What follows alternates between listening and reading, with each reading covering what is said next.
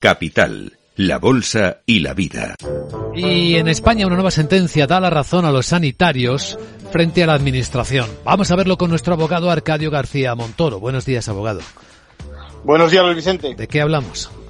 Pues de que los sindicatos han sumado otro éxito porque la Administración vulneró su derecho a la salud y a la integridad física. La sentencia de un magistrado de Huesca tiene que recordar a estas alturas que la seguridad en el trabajo es un derecho esencial y que debían de haberse facilitado esos EPIs no solo para que no se vieran infectados los propios profesionales, sino porque en caso contrario contribuían a propagar el virus en el resto de la población. Vamos, que pone en duda la diligencia exigible a nuestro empleador público para proteger al sanitario al inicio de la pandemia. ¿Y cuál es ese instante concreto? ¿Qué es la clave, por cierto, para determinar la responsabilidad?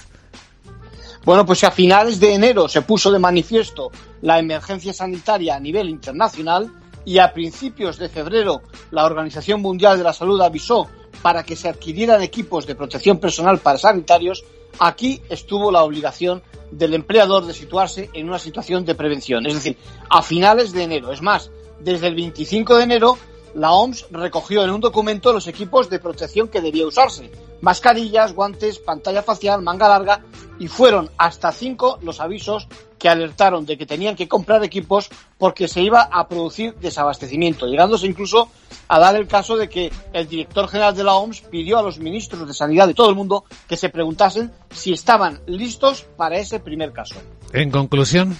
Bueno, son contundentes estos argumentos basados en hechos notorios por lo que el razonamiento debiera repetirse en tantas otras resoluciones. Gracias, abogado.